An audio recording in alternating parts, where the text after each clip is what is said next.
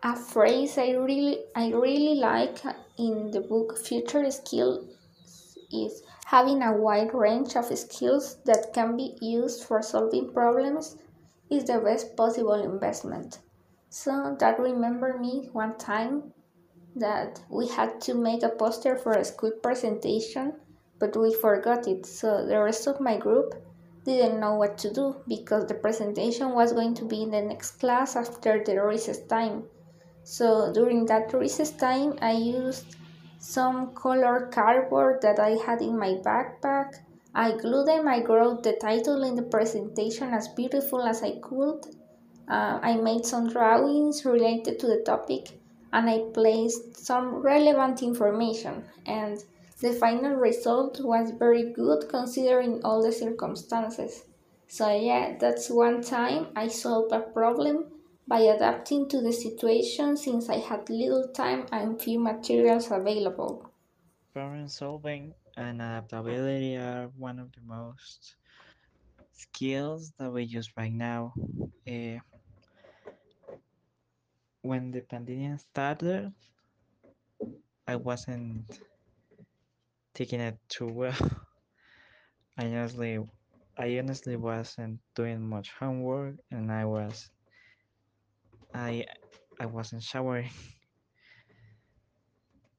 But with my brothers and parents and teamwork, we get we did a calendar or we organized better to adapt to the circumstances because they were unexpected. So we, we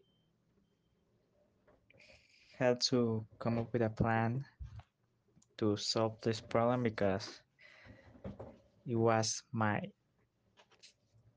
last year almost in the school, so I had to improve my grades so that so I could get in a good college.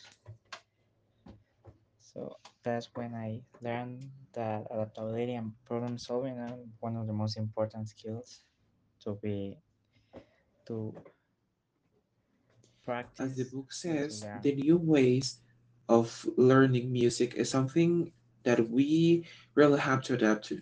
And in my opinion, is something that I really noticed since I went through the experience of the National Conservatory of Guatemala.